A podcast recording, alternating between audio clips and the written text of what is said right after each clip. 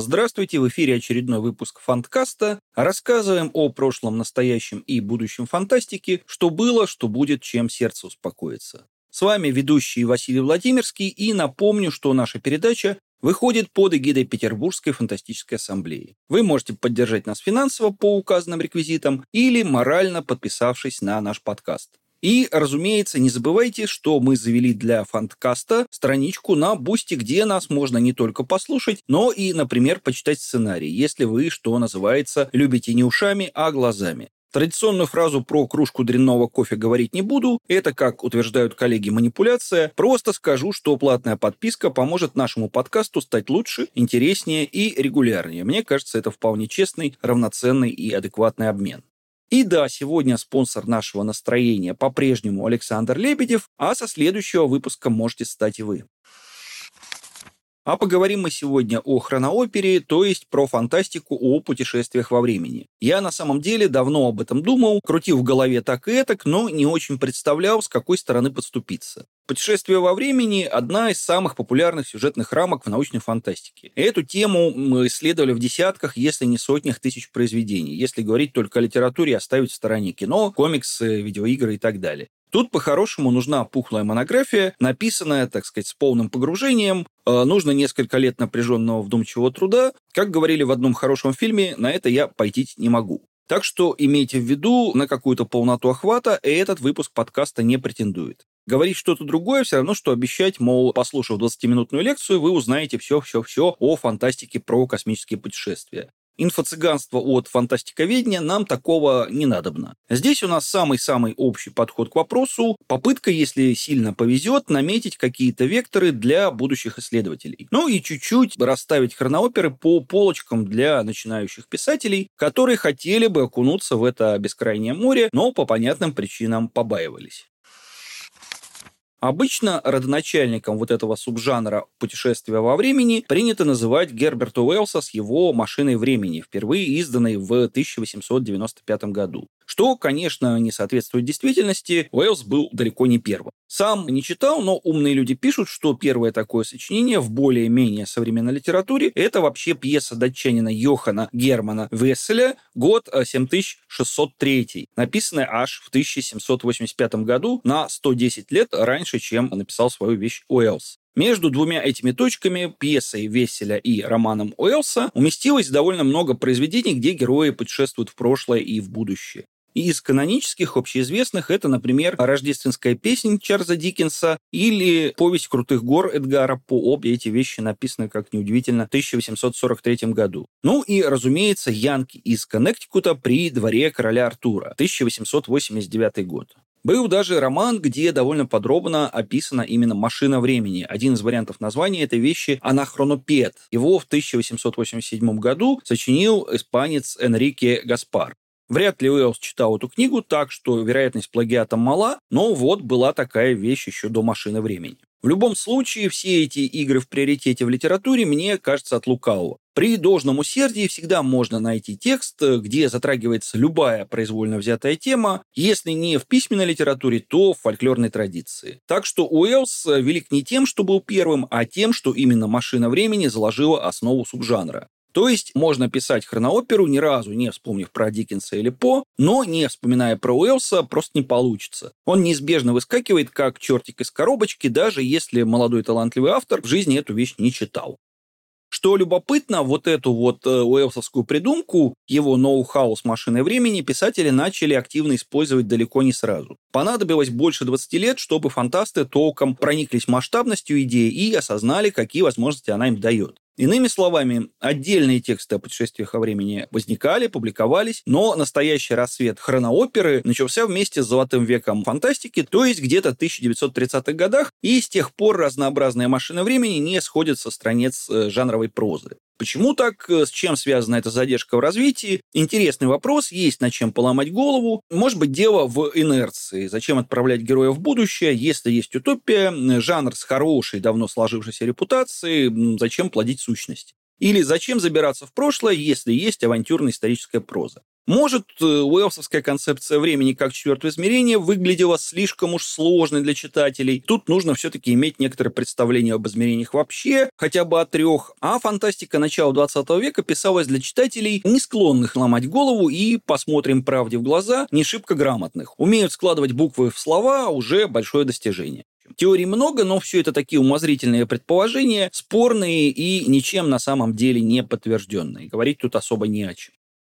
Как бы там ни было, по мере того, как количество журналов фантастики росло, росло прежде всего в США, больше требовалось новых текстов. Появилась необходимость их как-то разнообразить. В итоге американские фантасты раскопали эту самую машину времени и внезапно поперло. Хронооперы приглянулись и читателям, и самим писателям, благо давали кучу возможностей для всяких разных сюжетных финтов. Уже к концу 1930-х путешествие во времени стало одним из самых популярных поворотов в science fiction и уже не выпадало из топов. Если с этого момента занудно перечислять в хронологическом порядке только главные, только значительные, только влиятельные произведения, где герои отправляются в прошлое или будущее от э, по собственным следам Хайлайна до миссионеров Лукиных, никакого времени нам не хватит. Да и скучно это будет, э, так что лучше попробуем ненавязчиво классифицировать такие тексты, разложить их по полочкам и разобраться, какие типы хроноопер существуют сегодня в жанровой литературе.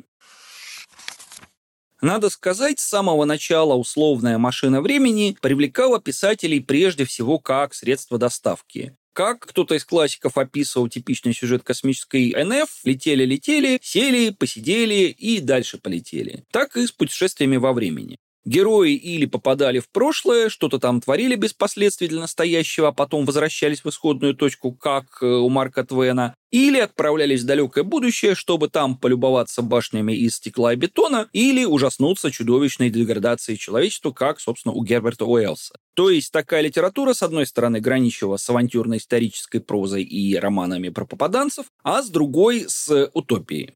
Путешественник в прошлое с тем же успехом мог открыть затерянную страну с феодальным порядком где-нибудь в Центральной Африке или внутри пола Земли, а путешественник в будущее просто замерзлать во льдах и чудесным образом растаять где-нибудь там в 30 веке. Путешествие во времени играло чисто техническую роль. Главное переместиться по оси времени, а там уж трава не расти. Одним из самых значительных произведений такого рода в 20 веке стал, наверное, хрестоматийный роман Лайена Спрега де Кампа «Да не опустится тьма», опубликованный в 1939 году. В 1941 он, кстати, был переиздан отдельной книгой в твердой обложке, редчайший случай для фантастики Золотого века. Мало кому так повезло с публикациями. Если кто не в курсе, в этом романе Декамп отчасти полемизирует с Марком Твеном, отчасти ему подражает. Американец из 1930-х, не весть как перемещается в Римскую империю середины VI века нашей эры, но вместо того, чтобы немедленно радикально реформировать эту самую страну, потихоньку ее модернизирует, спасает от окончательного падения под ударами орд э, варваров и все такое прочее. Короче, автор доказывает, что эволюционный путь лучше, чем революционный, ну, он в своем праве, почему нет. Но что там будет в грядущем в результате такой модернизации, Декампа волнует мало. Это вообще для романов об исторических попаданцах типично. Будущего для таких авторов не существует, временные парадоксы их не беспокоят, только здесь и сейчас, в котором оказались герои. В общем, многое говорит о литературе такого рода. Один раз хорошо, два раза терпимо, но при постоянном повторении такие штуки, как у Декампа или у Марка Твена, утомляют. К счастью, фантасты почувствовали, что путешествия во времени дают куда больше возможностей для развития сюжета. Да и обычная бытовая логика подсказывала, что здесь что-то не так, что-то не вяжется. Если прошлое радикально изменилось, то какого лешего настоящее осталось прежним? Так появилась вторая, более продвинутая разновидность хронооперы, где условная машина времени, хотя на самом деле это совсем не обязательно именно машина, механизм из болтов и шестеренок, служит для создания разнообразных временных парадоксов. И вот здесь действительно уже было где размахнуться, благо просторы открывались э, необъятны. Что будет, если отправиться в прошлое и прибить собственного дедушку лопатой? А если передать молодому себе чертежи новейших научных разработок или альманах э, с итогами спортивных соревнований для беспроигрышных ставок, что получится, если придушить в колыбели там диктатора, который зальет кровью половину Европы? Как добиться, чтобы герой и дедушку прихлопнул, и чертежи передал, и диктатора грохнул, но при этом вся логическая цепочка не рассыпалась, сохранилась, чтобы настоящее не пострадало и протагонист не исчез? Может быть, на самом деле бабушка там прижила папу от любовника, или его просто усыновили в младенчестве. В общем, для авторов, работающих в этой традиции, логика стала главным инструментом искать ответы вот на все на эти вопросы, придумывать обходные пути, распространенное хобби фантастов Золотого века, да, и в более поздней эпохе. Иногда почти до абсурда доходит дело. Например, в рассказе Роберта Хайлайна «Все вы зомби» главный герой оказывается собственным папой и мамой, извините за спойлер, а в «Карусели Пушкина» нашего современника Леонида Кудрявцева несметные толпы Александров Сергеевичей заполняют всю земную историю вплоть до мезозоя и посягают на обитаемый космос. А так, э, кто только из классиков в этом деле не отметился. Уильям Тенн с рассказом «Трижды я», Станислав Лем с путешествием седьмым из цикла про Йона Тихого, Роберт Шекли в рассказе «Вор во времени», Фредерик Браун, Роберт Сильверберг, Фредерик Пол и так далее и тому подобное. Всех э, не упомнишь. Ну, вплоть до Майкла Муркока и того же самого Лукина. Главное противоречие, которое возникло на этом этапе, это вопрос, можно ли вообще изменить настоящее, воздействуя на прошлое. Один полюс представлял Рэй Брэдбери с хрестоматийным рассказом 1952 года и «Грянул гром». Согласно теории Брэдбери, даже самое незначительное вмешательство в конечном счете радикально изменяет всю историю. В далеком доисторическом прошлом турист раздавил бабочку, в современной Америке изменилась политическая система.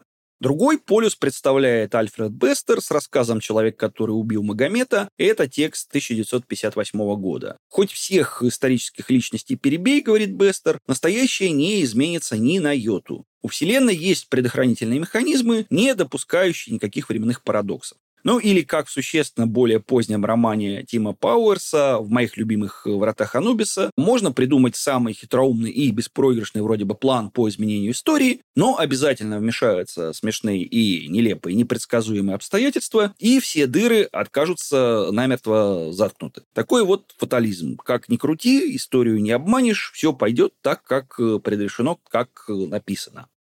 Промежуточную версию, кстати, предложил отличный и незаслуженно забытый советский фантаст Север Гонцовский в 1968 году в рассказе «Демон истории». У него герой возвращается в прошлое, чтобы убить такого австрийского фашиста, будущего диктатора, который развяжет мировую войну и устроит невиданный по масштабам геноцид. И у этого путешественника во времени все получается, мерзавец ликвидирован, но его место тут же занимает хорошо знакомый нам неудачливый художник Адольф Шекельгрубер. Такая притча о железных законах э, развития общества и о незначительной роли личности в истории. Марксистско-ленинский диалектический материализм, единица вздор, единица ноль, как учил нас другой весьма сознательный классик.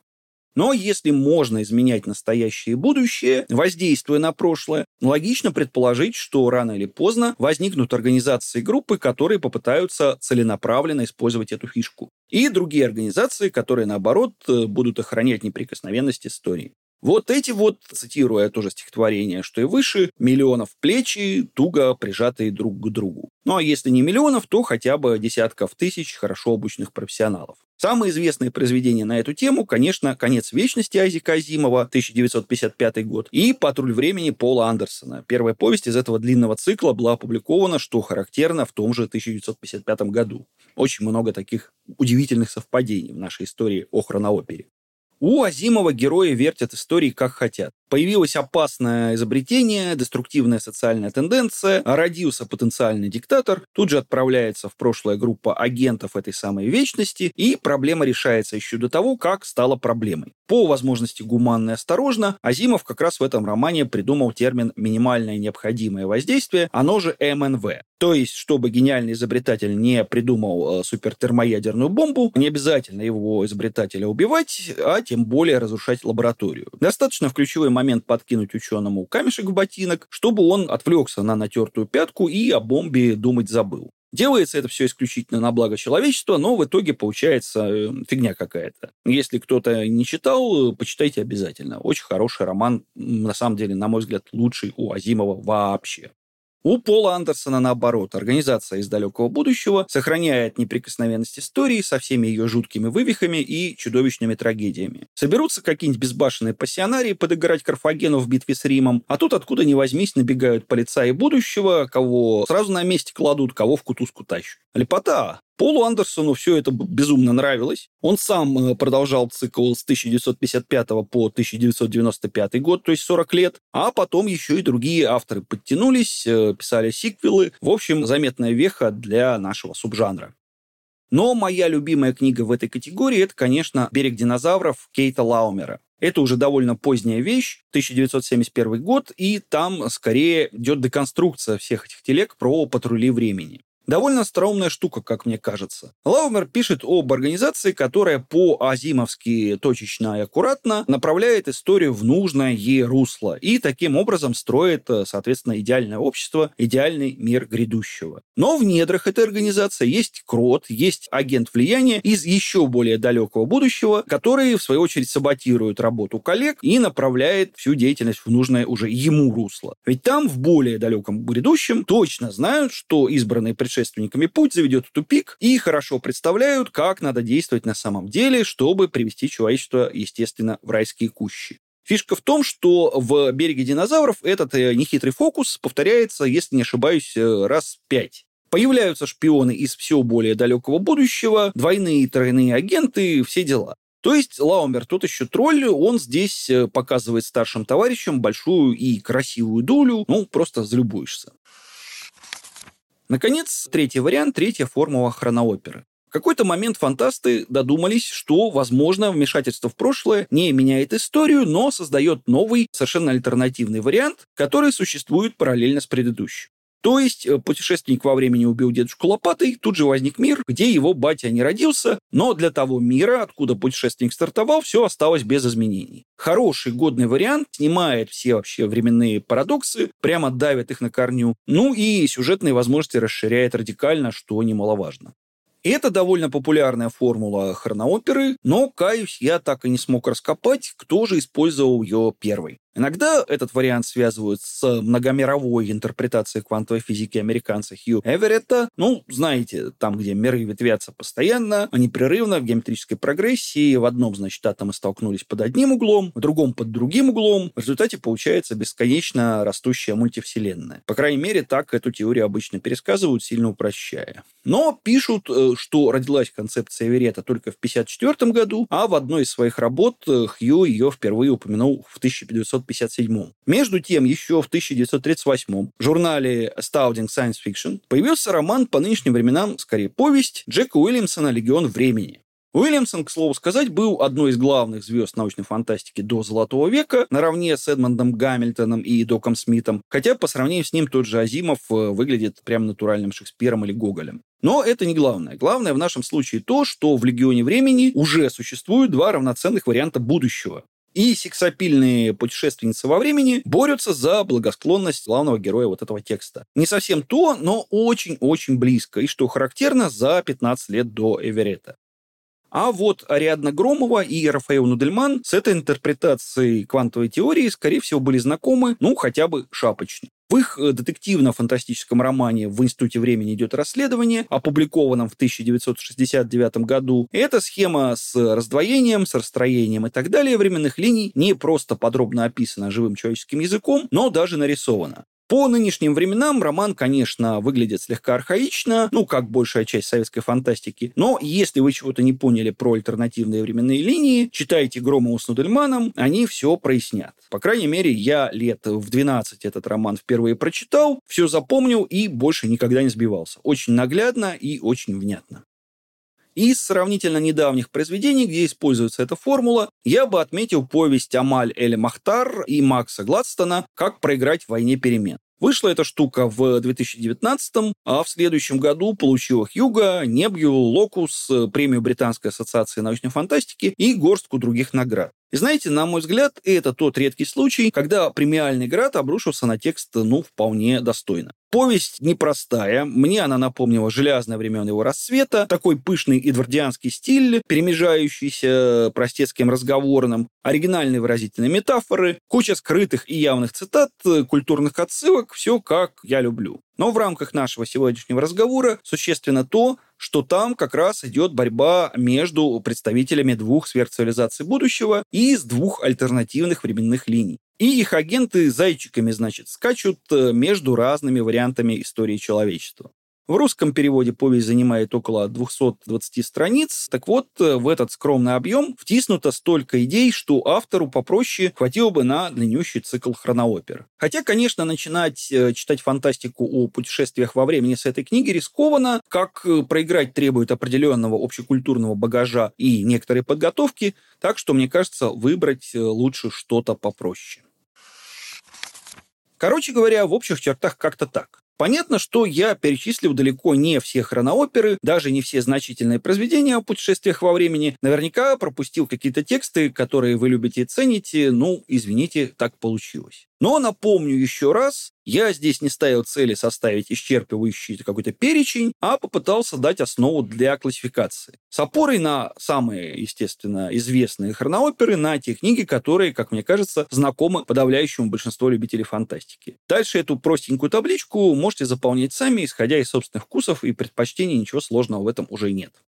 Для закрепления подведу итоги. На мой взгляд, можно с уверенностью выделить три типа хроноопер. Во-первых, это те тексты, где машину времени используют исключительно как средство доставки путешественника. Во-вторых, э, те, где при помощи машины времени пытаются изменить историю свою локальную или историю человечества в целом. Успешно или безрезультатно – это отдельный разговор. Ну и в-третьих, те произведения, где, опять-таки, посредством машины времени создают альтернативные миры. Все это, разумеется, довольно условно. Часто границы выглядят зыбкими, неверными. Например, куда отнести необъятное время Фрица Лейбера или, скажем, карту времени Феликса Пальмы ко второй категории или к третьей с альтернативными мирами, не очень понятно. Чем больше в книге, собственно, литературы, тем сложнее ее классифицировать. Но начать с чего-то все-таки надо. Почему бы не попробовать начать э, с азов? В общем, дальше, думаю, вы справитесь сами, если, конечно, хроноопера вас вообще как-то интересует в качестве жанра. А я на этом сегодня закругляюсь. Напоминаю, что с вами были Фанткаст и ведущий Василий Владимирский. Не забывайте подписываться и донатить. Ну и, само собой, присоединяйтесь к нашему Boosty. И до новых встреч, друзья, на волнах нашего фантастического как бы радио.